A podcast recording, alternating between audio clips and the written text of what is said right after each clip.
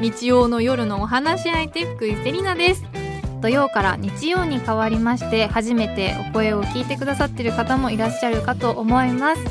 薬剤師として働きながら美容やフェムテックや女性の健康のことなどをラジオでお話ししていこうと思っています。これからよろしくお願いいたします。そして来週でこのカラフルブーケ1周年となります。なので今回があのラストですね。1周年前ラストの放送回になります。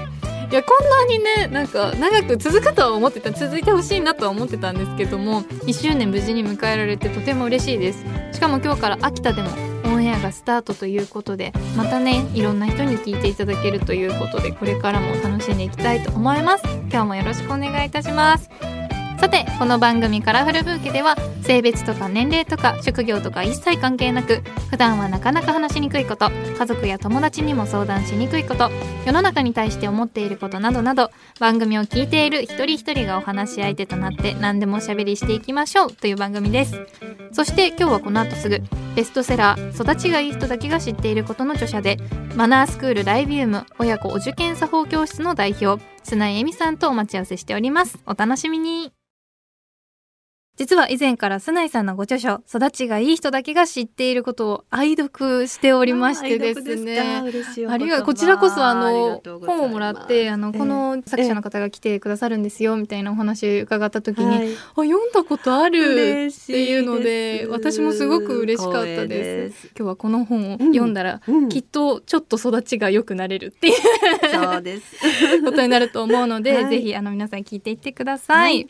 はい、改めまして福井セリナがお送りしています文化放送カラフルブーケ。今日のお話し相手はマナースクールライビウム。親子お受験作法教室の代表須内恵美さんです。よろしくお願いいたします、はい、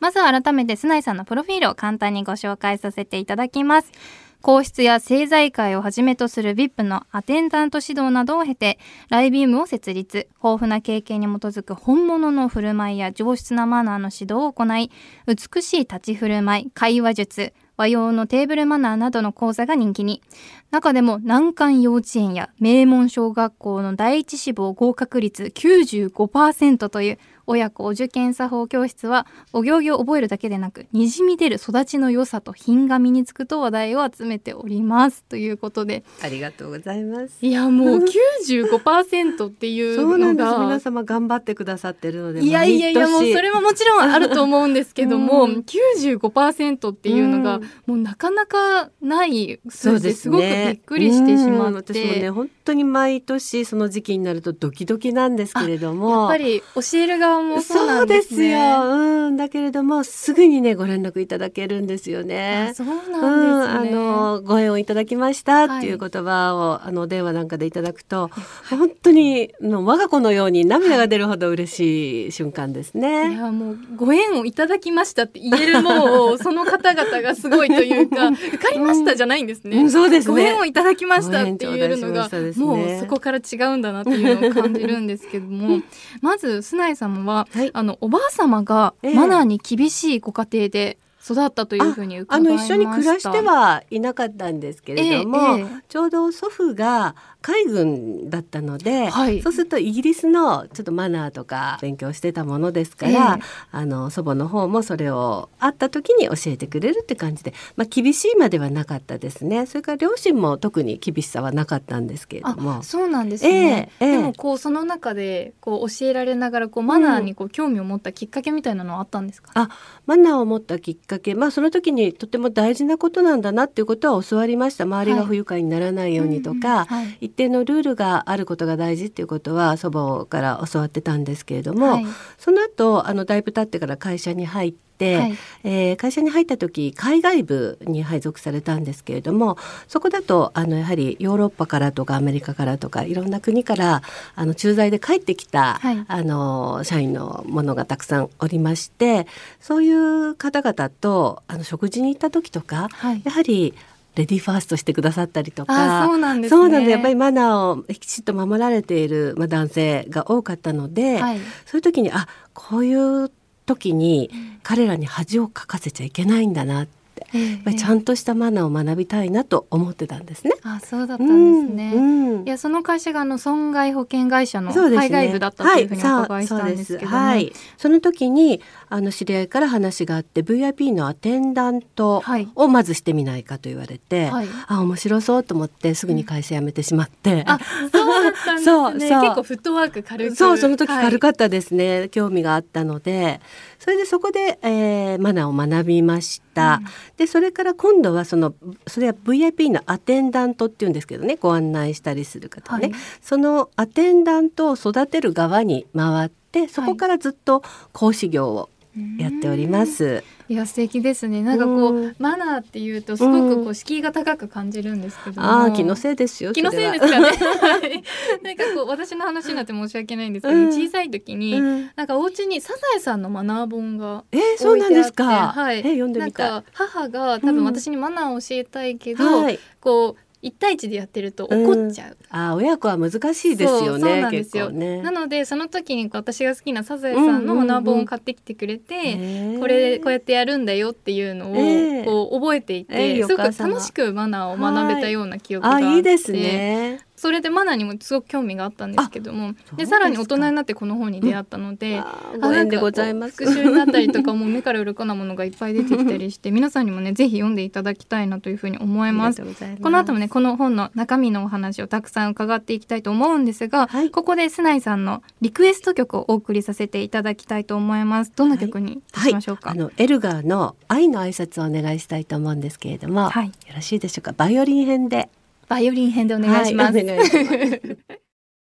福井セリナがお送りしています。文化放送カラフルブーケ。引き続きマナースクールライビウム。親子お受験作法教室の代表砂井恵美さんにお話を伺います。よろしくお願いいたしますさて砂井さんといえば著書も大ヒットしております。ダイヤモンド社から出版。絶賛発売中の育ちがいい人だけが知っていること。そしてもっと育ちがいい人だけが知っていること。こちらの2冊はシリーズ累計66万部を突破しております。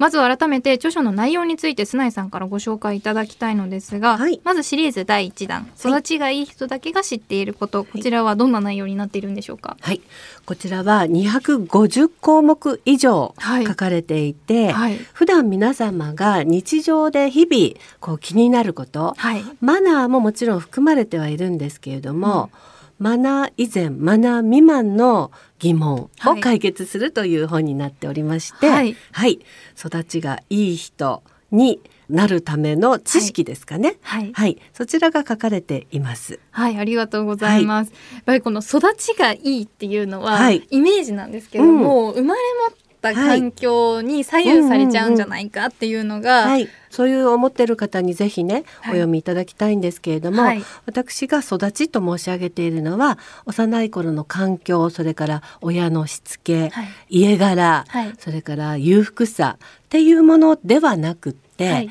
自身が思春期を迎え大人になって自分自身をどう育ててきたか、うんうん、どう育ってきたっていうことが表されるこう美学とか所作とか振る舞い、はい、それが育ちというふうにあの考えておりますので、はい、育ちはいつからでも変えられる。今からでも変えられるってことを皆様にお伝えしたいし私自身もまだまだこれからどんどんどんどん育っていきたいなと皆さんと一緒に頑張っていきたいなと思っております。はい。私もあのこの本を手に取った時は、すごくなんかこうビクビクしながら。もうなんかだ自分のダメなところが浮き彫りになる気がすると思って読んでたんですけども、やっぱりそういうふうにこう今からでも変えられるしそういう生まれ持ったものに左右されるものじゃなくて自分がどう努力してきたかっていうのが大事なんだっていうのを読んですごくこう勇気をもらった記憶がありまして、まあ、環境ね育った時のあの小さな時の環境っていうのはまあもちろんあの反映はされますよね、はい、生きていく上で。だけどそこが良くても大人になるにつれて全くそれをあの外れちゃう方もたくさんいらっしゃるじゃないですか、えーえー、そうではなくってやはり本当に自分自身を大人になってから育てていくっていうのが大事なんですよね。はい。なのでねこう皆さんも育ちがいい人とか言ってるとか思わないであの、うん、ぜひねこの話を聞いて今からでも変えられるんだっていうのをしてほしいなというふうに思うんですけども、はい、でこの育ちがいい人、うん、自分でこう自分を教育できてきた人っていうのは、はいはい、共通点みたいなものはあるんでしょうか？私が思う育ちのいい人の二つ、二、はい、大共共通点。大巨頭。はい。知りたいです。一、つ目は素直な方。はい。どうしてかというと、はい。素直な方で私のスクールのマナースクールの生徒さんもそうなんですけれども、うん、本当に吸収力が高い。うん、はい。うん、で分かりました。すぐやってみますって言うとどんどん育ちが伸びていくわけですよ。ええだけど「えー、そんなものできない」とか「だって」とか「でも」っていうふうにあの素直さがちょっと欠けてると、え遅くなっちゃうんですね育つのがね。ね。はい、だからテイナさんなんかすごく育ちがいいし。本当ですか？そう。聞きましたか皆さん。素直だしっていうのは本当にねさっきのお打ち合わせの時からよく手に取るようにわかります。ありがとうございます。うん、い。やでもそれはもう私を自分で意識してたわけではなくて本を読んで、うん、素直じゃなきゃダメなんだダメなんだではないですけど、うん、素直になった方が成功しやすいんだっていうのを。得なんですよ結局は、はい、可愛がられるはいそうですね、思ってその相槌とかもあ、えー、自分では意識してなかったけどこれからやってみようと思って、えー、ありがとうございます、はい、積み重ねさせていただきました。はい。もう一つは、はい、もう一つ。えっとね俯瞰力のある方。俯瞰力。俯瞰力。だから上からこう全体を見れる力、はい、うん、それがある方っていうのは、うん、やはり周りがどう考えてるかとか自分がどういう立ち位置にいるのかとかこのシチュエーションでは何をするのが一番皆さんにとって心地いいかそういうのが分かる方だから、はい、俯瞰力っていうのを育てていけたらとてもいいかなと思うんですよね。いや難しい、俯瞰力って、なんかこう育てるのすごく難しそうだなっていうふうに、確かに、はい、でも意識してれば毎日できることでしょ？そうなんです、ね、今私はどういう立場かな？この中ではとか、はい、えー、年齢的とか役職的にはどうかなとか、はい、うん、あと何かこの間のことでお礼言うことなかったかな？お詫びすることなかったかなってこう広い範囲で、はい、うん、見ていく癖をつければ大丈夫でございます。うんうん例えば結構こう最初に意識するのってすごく難しいですし、うん、気づく子って本当に気づくじゃないですか。気が利く。あなんか気が利かなかったなみたいな。ああそっかそれすればよかったなみたいな思うこと結構ね、はい、思うことって多々あります、ね、そうなんですあると思うんですけど、うん、こう今からできるこの俯瞰力のつけ方というか、今からできる？なんか一個ありますか？あじゃあ今のこのシチュエーションで何か考えてみましょうか。はいはい、あお願いします。的に見たときにはいでも本当に完璧だと思うんですよねゼリナさんね。だって笑顔を絶やさないしもう最初から本当に第一印象ばっちり。本当ですか、うん、だしこの本読みましたって言ったら私が喜ぶってことを もう感じていらっしゃるのかもう自然に出たのか。うんだからありがとうございます。だから俯瞰力は終わりになりますよ。本当ですか？うん、じゃなんかこうもっともっと欲しい。もっとなんかもうわーみたいな。欲しがりです。欲しがりです。そういう方伸びますよね。いやでも本当になんか周りで気づく子が本当に多いんですよ。ああ。この子なんでこんな気づけるんだろうっていう、うん、それはラッキーですよ。学べますもの。そうですね。いやでももう彼女たちは、こうなんていうのそれこそ生まれながらにこう周りを見ているというか、もうまだもう私がまだたどり着けない領域にいるんですよね。大丈夫。そういうのを養うにはこう普段から何をしてればいいのかなっていうのがすごく気になっていて。うんうんうん、だから人の表情を読むことも大事だし言葉で自分が発した言葉でどう受け取られるか、はい、特に今は LINE とか SNS でこう言葉あの文言を発してやはり誤解されることとかも多いと思うのではいでね、じゃあ相手はどう思うかなってどう捉える可能性があるかなっていうことで、うん、例えば、まあ、ビジネスだったら控えるべきかもしれないけど、はい、絵文字とかこうスタンプとかつけて誤解のないようにするとか、はいそういうところからもう本当に身近なところから始められたらいかがでしょう？うんうん、ありがとうございます。うん、確かにこう意外とそのマナーって考えるとこの、なんかちゃんとした人と会った時とか思いがちですけど、えー、普段から、そうそう普段。大事なんですよね、うん、そうそう。それがにじみ出る育ちになるんです。はい。わ、はい、かりました。ありがとうございます。うん、いや私もこうやってこのラジオのパーソナリティをこうやっていて、こう大人の方々と話したりとかリスナーさんに声を聞いていただくことも多いと思うんですけど、うん、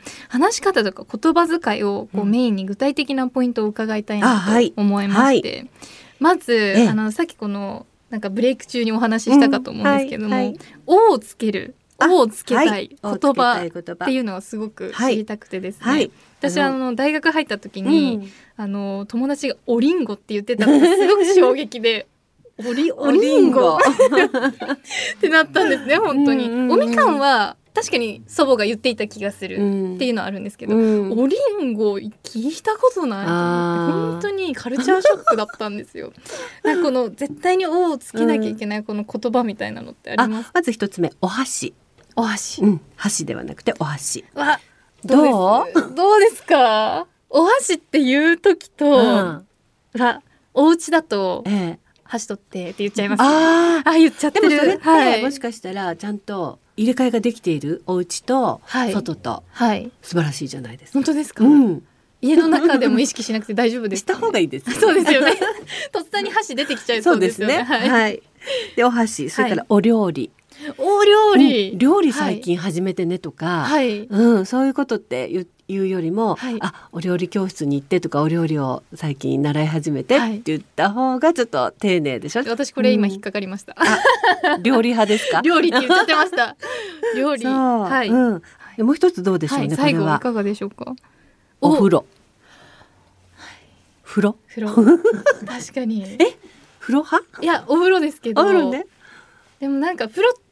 て言ってる子は気になりますよねやっぱり。男性なら全くね気にならないでしょ、ね、風呂行ってくるってでも男性もやっぱり一応はつけた方がいいんでしょうか？うんつけた方がやっぱり、はい、あなんかちゃんと考えてるっていうか、うん、自分の育ち方が、はい、育て方が丁寧なんだなとか、はい、人に対するこう発する言葉が丁寧だなっていうのは印象いいですよね。うん、いやそうですね、うん、なんかこう風呂入れてとか言われたらそうですね。お風呂入れての方がなんか優しそうでいいですよね。そうですね。そっちの方がいいような気がする、うん、それとね最近私ねもう一つ気になるのが、はい、お財布。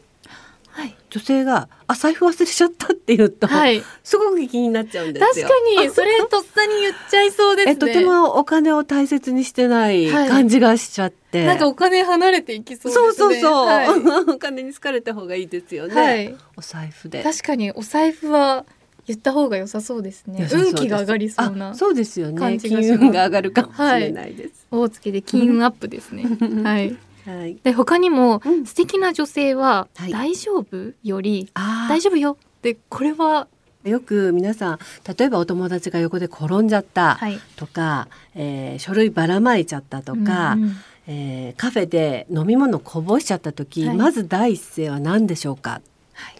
大丈夫？って言いますよね。言っちゃいますよね。必ず言いますよね。はい、うん。でそれが悪いってことではないけれども、はい、このイントネーションを変えるだけで全く受け取り方が違って、相手が安心するっていうのが大丈夫よっていうイントネーションになるんですね。はい、これだと例えば、えー、お水こぼしちゃったっていう時「あ大丈夫よ。お布巾もらうから」あお布巾って言いましたね。お布巾。言ったことないです。みません。お布巾いただくからねあ大丈夫よ、はい、私のこちら使ってとか、はい、そうやると相手はこうちょっと動揺してる時に落ち着いていただけるっていうので、大丈夫？だと騒ぎ立てるっていうイメージがあるので。いやそうです。大丈夫って言うと「あ大丈夫大丈夫」そう大丈夫ですしか答えようがないじゃないですか。はい、それあ大丈夫。今こうするからっていうその後の処理方法を伝えてあげると、はい、はい、相手は安心するしでも大丈夫だけこうあーみたいなこと言われちゃうと、はい、余計焦ってしまう。いやそうですね、うん、いやなのでこうこれってとっさのことじゃないですか。うんうんうん、なのでもう試される瞬間だと思 でも大丈夫って言った後に その後、はい、あ大丈夫よって言い直せばいいんですよね。そうですね。うん、いやなので私もこう周りでねそういうことが起きたら、いつか大丈夫よって言えるようになりたいなと思ってます。はい、ぜひ使ってください。はい、で他にも、はい、こうあるあるじゃないですけど、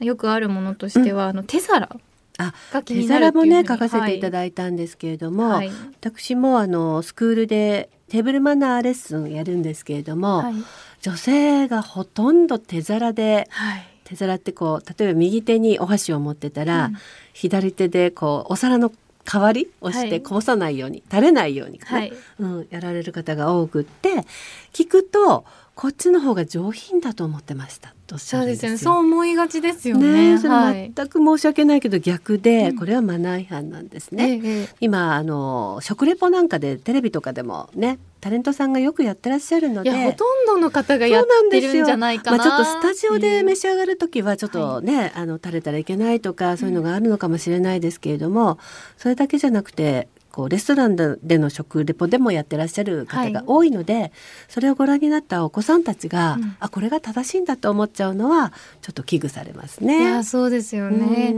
ん、またこれも和食と洋食で違うんですもんね。うん、洋食もやりませんよもちろん。洋食、はい、あのナイフとフォークが基本ですので、うんうん、左手でこう、はい、あのお皿の形っていうのはやりませんし、えー、洋食はもともとお皿は持ちませんから。はい、うん。いやなので私は最初その手皿の選択肢がなくなりましたっていうふうになった時に、うん、じゃあこの和食は持てるお皿は持てるけども、はい、洋食は持てない持てない。ってなった時に、はい、どうしよう こぼしたらどうしよう？こぼしたらこう。それはね姿勢がよろしくない。あここうなっちゃってるんです、あだから、こぼさないようにって言って犬食いになってもそれは NG じゃないですか。じゃあ例えばレストランに着いた時に、そのテーブルマナー講座やってると皆さんねテーブルと自分との間が空きすぎてる方が多いんですよ。そうなんそうするとこうよっかかって食べたりするとこう手皿がないと不安になっちゃうんですよね。そうではなくて握り拳二つ分2つ分。そうテーブルと自分のお腹、はい、2つ分ぐらいを目安にして座って。それで背筋伸ばす、はい、そうしてもやっぱりそのまま背筋伸ばしたままだと垂れるのは多分、ね、お膝の上とかね、はい、もものところに垂れるのでそのまんま腰から傾斜する。犬食いっていうのは猫背になること猫背はかっこ悪いので、うん、傾斜。これをやっていただければ、うんあのもし落っこったとしても自分のお皿の上に落ちる、うん、だから手皿は必要ない。勉強になります。ありがとうございます、はい、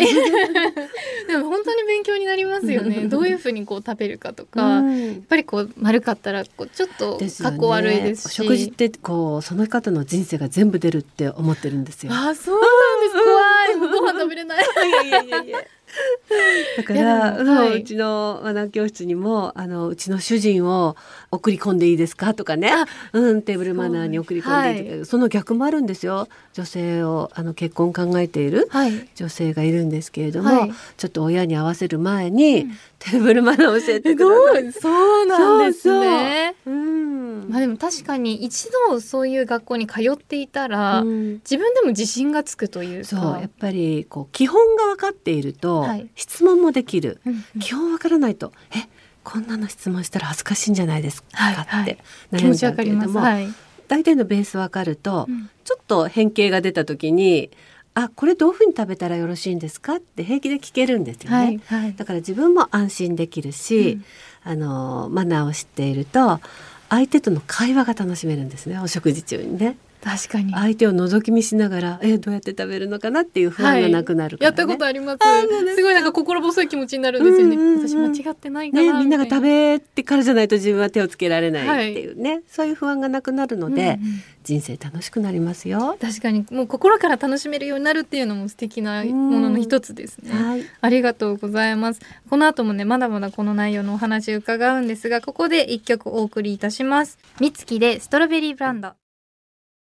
福井セリナがお送りしています文化放送カラフルブーケ引き続きマナースクールライビウム親子お受験作法教室の代表須内恵美さんにお話を伺います。よろしくお願いいたします。続いてはシリーズ第2弾もっと育ちがいい人だけが知っていることこちらの内容について須内さんからご紹介いただきたいのですが、はい、はい、例えばなんですけど、はい、エピソードというか中身の一部みたいなの、うん、一部そうですね、はい、じゃあねあのもう受験の時期が終わって、はい、で新学期とか、まあ、学校関係とかね、はい、そういう時に子どもさんに「頑張って、はい、今日テスト頑張って」言うじゃないですか。それを言われたことありますか？そういうこと。あります。私結構もうその言葉にちょっとトラウマがあるというか、受験の時。そうですね。受験の時にすごい頑張ってて切羽詰まってる時に頑張ってって言われると、ね、引く引くってなんで言います。どういう気持ちになるんでしょう？プレッシャー、はい、あとはちょっとあの人事？頑張ってね。ってこうちょっと突き放されているっていう、はい、うん、感じに取られる方も多いようで。そう、ね。はい、そう。じゃあこれなんて言い直せばいいですか、はい、今日テストなんですよ。って言ってね、そういう時に「あ行ってらっしゃい」頑張ってじゃなくて、はい、なんて言えばいいでしょうね。なんて言えばいいですかね。いってらっしゃい。うん。なんとかなるよ。なんとかなんとかなるよ。気楽にね、はい、とかね。でもそれも人事かよって まあそうですよ。こっちは必死でね。はい、何がなんとかなるんじゃんね。そうそうそう なんとかなるよじゃない方がいいかな。うん、うん、あの私がよくあの受験作法教室なんかで、はい、お受験の前に声をかけるのはお祈りしてますとか、あうん、無事合格するようにお祈りしてます。祈っております、はい、いってらっしゃいっていう感じでお体だけ気をつけてねとか、はい、そういうふうに送り出してあげることが多いですね。いやなんだろう。マナーがいいと安心するんですね。うん、あで祈ってるっていうとなんか一緒に本当にこう戦ってくれるっていう感じしますよね。はい、なんかさっきのあの大丈夫よもそうですけど、なんかこう安心させてくれるというか。じゃなくて、はい、そうご一緒よって、はい、お気持ちは一緒よっていう思いを伝えると。はい、伝わってきて、なんかこうあったかい気持ちになるというか、うん。ね、それだったら私ちょっと頑張れた気がします。そうです、はい、頑張っておめでとうございます。ありがとうございます。はい、で頑張ってのほかにも、うん、何でもいいもよくああ何でもいいも書かせていただいたんですけれども、はい、まあデートの時に今日何食べるってよくあるね会話で。女性の多くが何でもいい、はい、うん、今日どこ行きたい？どこでもいい、はい、それは何でしょうね。相手が好きなところに行きたいのか本当に自分は意見がないのか、はい、まあいずれにしてもあの何でもいいっていう答えは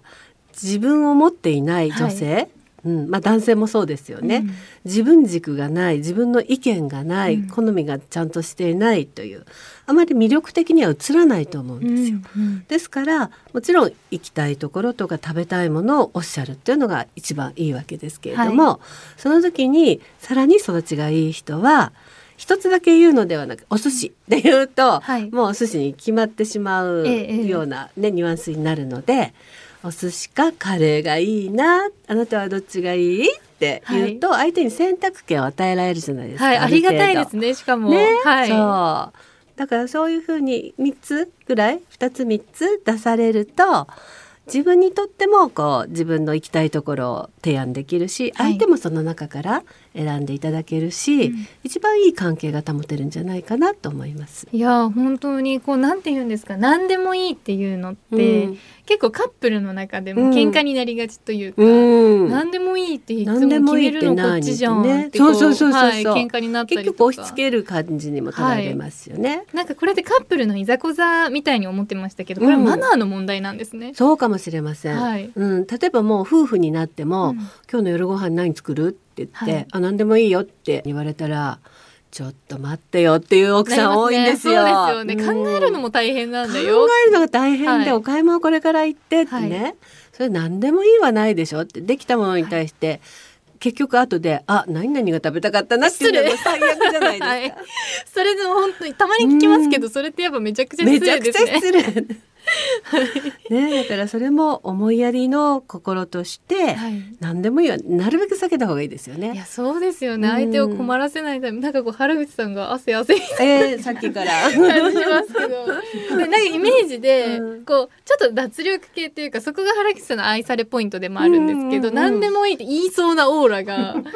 あったりするんですけど、どうどうですか？えなんかそういうイメージありません？なんか。優柔不断っていうじゃなくてなんか相手のことを思いそうそうそう。そうですよね。言っちゃうところがあるんですはい。わかります。えでも周りの女の子もそのパターンが多いような気がします。そう。思いやりがだから変な形で出ちゃうんですよ、はい、そうですよね、うん、だけど思いやりをちょっとベクトル変えてこれとこれとこれなんかどうって提案力ないとやっぱり魅力的じゃないですね、うんうんそれ毎回やられるとね。うん。たまにはいいですよ。はい、あ今日は何でもいいって言って、うんうん、今日はとか今日はあなたが好きなものが食べたいってい。うのも、はい、それも一ついいと思うんですけどあなたが好きなもの今日食べたいって言われたら何でもいいよりずっといいでしょ？嬉しいっていうふうになりますし。うんいやでも選択肢を上げてくれるとなんかこう何でもいいって言った方がいいのかなどうなんだろうって思ってるよりもこれはマナーだからなんか言ってもいいんだって思ってると普段言いにくい人も言えるようになったりとかそうですよねそこ遠慮することじゃないと思うんで、はい、相手はね、あの自分が食べたいものっていうふうにあの聞いてくれてるんだから。はいえー、じゃあ何がいいかなって一生懸命考えてる姿とか可愛いじゃないですか。はい、可愛いですね。ねいやなのでね私もこれ何でもいいはやめようって思いましたし、うん、してください。これから原口さんさんもこれとこれとこれはどうだい？言ってくれるんじゃないかなと思います、うんうん、そしてこのもっと育ちがいい人たちが知っていることでも、はい、こう話し方のポイントについてこう具体的な例を挙げていただきたいと思うんですが、はい、相手を褒める時の注意点というので、はい、年上の人に可愛いとか、うん、あと素敵っていうのをたくさん使うのは NG っていうのをお伺いしたんですけども、はいでも確かにこう、うん、可愛いっていうとこう下の子に言ってるような感じが可愛いはそうですよね、はい、だから一言でも本当に可愛いなと思ったら、はい、ちょっと失礼な言い方かもしれないんですけどって一言添えればいいだけで、うんはい、それで悩む必要はないんですよ、ええ、失礼かもしれないんですけれども、とても可愛らしいって感じましたって言って差し上げればいいのね、あと素敵っていうのはあの目上の方には別に失礼な言葉ではないんですけれども、私が気になっているのは可愛いわあ素敵っていうこの2つの言葉が多すぎる。はい、そうですね。あの、うん、種類がないというか語彙力の問題なんですけどボキャブラリーが少ない。はい、だからこの、うん褒める言葉を増やすにはどういうことをしたらいい、う？ん、それはもう考える。だから、はい、具体的にも言うこと大事ね、はい、何々が素敵とか、うん、えー、色彩が美しいですねとか、はい、鮮やかですねとか、うん、お見事な何々ですねと他の言葉をぜひ考えていただきたい、はい。うん、ただ一言で表すのではなくて、ちゃんと引用して褒める、そうそうそうっていうのが大事具体的じゃないと相手が社交辞令に取られますよね、いやなんかわかりますね。じゃあここにお花があります、今日はお成果をねご用意いただいて、はい、じゃあちょっとこれを褒めてみてください。ビタミンカラーでフレッシュで素敵ですねそう、はい、それでいいんですよ、ね、あよかった。ただ素敵じゃね、はい、でも入ってきた時は可愛いって言ってました私。うん、それはいいです、はい、思わず出てしまうのはいいですけれども褒め言葉もし私がこれを用意して、はい、うん、飾ったとしたら素敵可愛いだけじゃなくてビタミンカラーですね元気が出ますって言ってくださると、本当に私も嬉しいです、ね、嬉しいですね、うん、確かにそういうふうにこう具体例を持って褒めるっていうことが大事なんですね。すいや勉強になる。いやいやもうあの持ってるものがあるからこう引き出しが多くてそれを開けなかっただけですよ。開けなかっただけですかね。もう入ってきた瞬間え可愛いい。今日どうしたの？気をつけます。普段からできるようにね、うん、なりたいなと思いますけども。あとは、うん、どうしてもこう気をつけていたとしても。ええポロッと出現してしまったりだとか、ね、今なんか変なこと言っちゃったなとかそういう時もあると思うんですけど。そういう時って後々までずっと家に帰ってもちょっと落ち込みますよね。そうなんでなんこと言っちゃったんだろうとか、はい、あ誤解されちゃったとか、はい、うん、それはもう気がついた時点もう発してからあれ？と思ったらすぐに謝った方がいいし、はい、あの私こういう意図で申し上げてあの申し訳ございませんでしたっていうふうに、んあの相手がどう取ったかっていうことを確認しながら、はい、とにかく本当に早めに謝るとか、はい、お詫びをする、うん、それが大事ですね。そうすると自分もすっきりしますよね。そうですよね。謝った方がお家に帰ってうわあの人にこう思われちゃったかもしれない、うん、そうそうそうそう。ぐるぐる考えるよでもうちに帰って気が付くこともあるでしょ、はい、そうしたらその気が付いた時点でメールを送ってみるとか、とにかく早く処理しちゃった方がいいです。そうなんですね、うん、迷わずこう深刻になりすぎずにこう、うん、そう思い出せあ今思い出したんですけれども、はい、って言ってさっきこういう言葉私申し上げちゃって、はい、あの失礼に取られたら反対変失礼いたしました申し訳ありませんっていうことを言えばいい、はい、なんて丁寧な方なんだっていうふうにこ,、こちらとしては取りますよね。ね、うん、迷わずに。そう。それで素直でしょその方が。はい。うん。それが一番いいと思います迷わずにさらっと謝るっていうことが大事ですね。気がついた時に謝る。はい。あともう一つ、あの、お伺いしたので、はい、すごく感動したのが、うん、レディは膝を離さ。それは私の格言でございまして。はい、これはどういうことでしょうか？あのね、もちろんね、あの女性は膝をつけるっていうのは分かってはいる。はい、分かってはいるんだけれども、みんな私の例えばセミナーとか1時間とか1時間半2時間うん、最初は緊張してるからこうやって、はい、背筋伸ばして膝くっつけてるんだけどだんだんだんだん開いてくるんですよ。はい、うん、でそこをやっぱり前から見てるとねよくわかるんですね。うん、そうなんです、ね、テーブルがない時なんかとってもよくわかるので、うん、そういう時にさっきお話したお返しとか、A4 の紙、はいこういうのをみんなにお配りして膝の間に挟んでもらう。うわ大変。このセミナーが終わるまでこれを落としちゃいけません。もう筋トレですよ、ね、筋トレ本当、はい、でもそれをすることによって、はい、すごく足締まるんですよ皆さん。あそうなんです、ね。うん、何週間か経った後本当に締まって細く筋肉が引き締まってくるので、もう一石二鳥ですしあの最初こう閉じてても例えばねあペンパーって落としちゃった、はい、でよいしょって拾う時に足こんなに開いてる方膝開いちゃう方いらっしゃるので、はい、とにかく必ずつけておく、うん、あ、うん、もうペンを取る時も膝は離さない、うん、そう。とにかくつけておく、はいで電車の中で眠ってもつけておく。っていうようなトレーニング。起きてもあまだ挟まってるそうそう。最強ですよねそれ。電車で挟んで。いいかもしれません。いやすごい。いやでもそれぐらいこう内側の筋肉を使っててそうそうそう。キュッとしておくのが。見栄えが全然違いますいやそうですね。確かに、もうちょっと開いてるだけでも気になっちゃいますね。本当です、はい、もちろんねお家でやってくださいとは申し上げないんですけど、うんうん、やっぱり外に出たらちゃんと閉じているのが普通、はい、でちょっとでもあの開いちゃったらあなんか落ち着かないな気持ち悪いなっていうふう本人が思えるまでぜひトレーニングをしてください。はい、わかりました。うん、私もね、髪挟なるべく、はい、ちょ今から髪挟んでみんなでトライします。やってみたいなと思います。ありがとうございます。はい、あともう一つですね、はい、私がすごくびっくりしたのが、サンドイッチの食べ方。うんうんうん、私これもうてっきり横に食べて小さいお口で食べるのがパンを上下で、はい、具が真ん中に、ね、そうですそうです、はい、っていうのがこう、はい、綺麗な食べ方なのかなと思っていたんですよ。まあ、それでも普通の食べ方ですね。はい、でもこれは違うんでしょ何度も申し上げてますが、この本に書いてあることはマナーだけではありません。はい、マナー以前マナー未満だから、うん、絶対そう食べなきゃいけないとかこれルールってことではないんですけれども、サンドイッチ食べる時にあのちょっと小さいサンドイッチの場合えー、今のように上下がパンで、はい、口元に運ぶっていうのがまあ普通だと思うんですけれどもそうすると上下押されてちょっと具がはみ出やすくなっちゃったりとか、はい、あはい、あとは歯型がつくと女性ってとても恥ずかしい男性と一緒にいる時にこう丸い歯型がつくと恥ずかしいって思いがあって、はい、どうしたらいいですか？とかいうあのご質問とかよく受けるんですけれども、はい、そういう時はミニの場合は縦にしちゃうね思い切ってだから左右に、はい、左右にパン、はいうん、それであの口に持っていくと具もあの横からはみ出にくいのと、はい、歯型がつかないから恥ずかしい思いしない。アフタヌーンティーとかよく行かれます？たまに行きます。大体、サンドイッチ入ってるじゃないですか、はい、確かにちっちゃいサンドイッチ入ってます。そういうのぜひ試してみてください。やってみます。一口で食べてました。うん、え？それは歯型がつかなくてよろしいです、ね、つかなかったです。はい。具もはみ出ないです、ね、はい。ちょっとメモしておきます。縦で食べて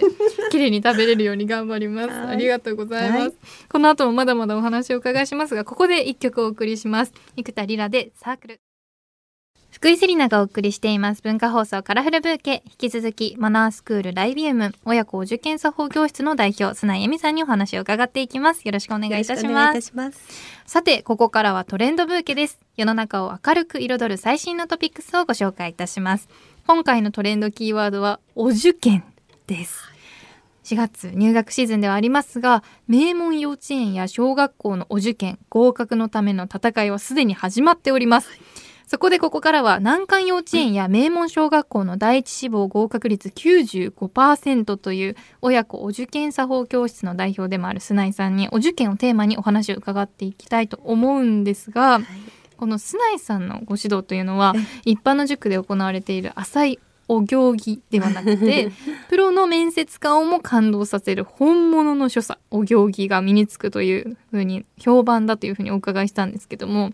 具体的にどんなご指導なさっているんでしょうか？はい、まず親子ということで、はい、ご両親様それからお子様の所作指導をい。たしております、はい、もちろん言葉遣い、えー、もいたしておりますし、はい、あとは、えー、願書の書き方ですね、はい、願書も時間かかるので、もうだから今度の秋、うん、今年の秋にお受験の方々は願書に取り掛かっております、はい、はい、そういった指導なんですけれども私がまあ目指しているのはにじみ出る品と育ち、が身につくようにっていうことで、うん、でこれはもう本当に生まれ育った環境っていうのがあ大事っていうことはもちろんなんですけれどもそれからどう育てていくかですよね。はい、それの後にどう育てていくか。子どもたちもそうですし、親自身もそうということで、はい、あのそういう品と育ちが感じさせられるような所作を、はい、あのお伝えしているっていうような、えー、教室になります。いやそうなんですね。もう、うん願書からにじみ出ると体からにじみ出るっていうのはどんな品なんだろうっていうふうに、うん、第一印象ってすごく大事で。そうですよね、えー、はい、トントンってノックしてドア開けた途端第一印象は5秒で決まるって申し上げているので、はいはい、じゃあ5秒の中で自分のあのご両親様ねの好感度150%出せるように。っていうような指導ですね。いやどんな指導なのかすごく気になるんですけども。アイコンタクトとか、はい、あと表情とか、はい、その時のお辞儀の所作の綺麗さ、はい、うん、それからまあお辞儀何回とかね今すごくあ、ね、のこだわって皆さん、い、や難しい。2回いけないんですよねとかね。えちなみにこう、うん、最初の入った時とかって、うん、あまりにも笑顔すぎてもそれだと慣れてる感じがして。はいある程度緊張してるって雰囲気の方がお受験の場合は好感は持たれます。そう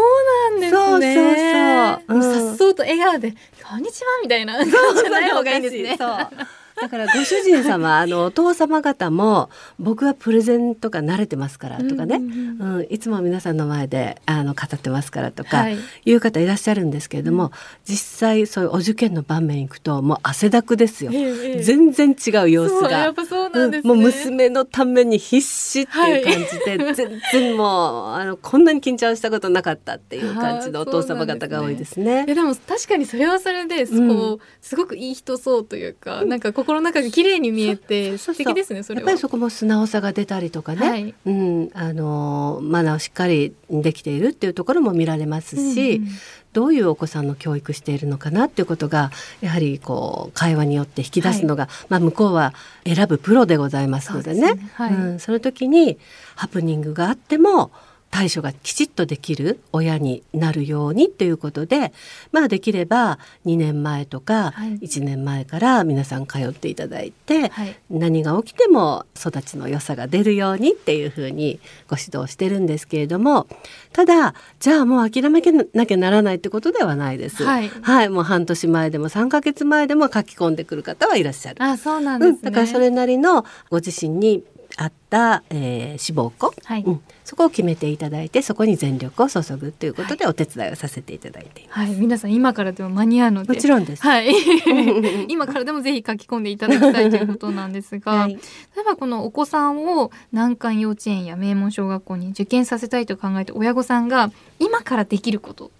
って何かありますか、ね、はい、うん、まず自分が鏡になることですよね。はい、言葉遣い。はい、子供は真似してます。いや、そうですよ、ね、本当によくわかります。はい。うん、よくなんかこう道端とかでうんちとか言ってる子だと 家でうんちって言ってるんだろうなお父さんがみたいな確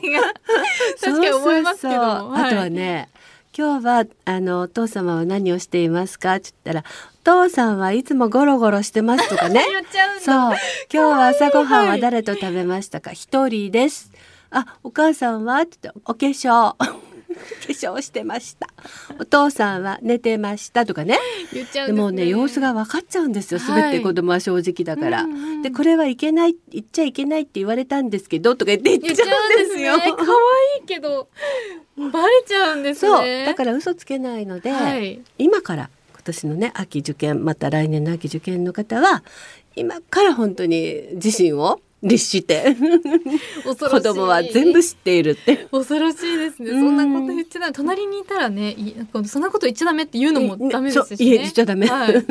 いや怖いですね。すごい。じゃあまず一緒にこう育むところからそうですね。ご自身を、うん、育てていくはいわかりました、いやすごいな。なんかこう自分は例えば子供産んだ時、うん、お受験あんまり考えてなかったんですけども、うんなんかそういう風なのを学ぶだけでもあだからねお受験をされて、はい、皆さん本当にご両親様良かったって、うんうん、こんなに子どものことを考えてまた自分たちのあの生活を律することができて、はい、本当良かったって皆さんおっしゃるから、うん、いやそうですよね、うん、こう考え方とかそうそう改めて。そうな気がしますね、ぜひいつか、はい、ぜひお願いします。本当に駆け込みそうです私。先生ギリギリに。願書をどうにかしてください。お任せください ありがとうございます。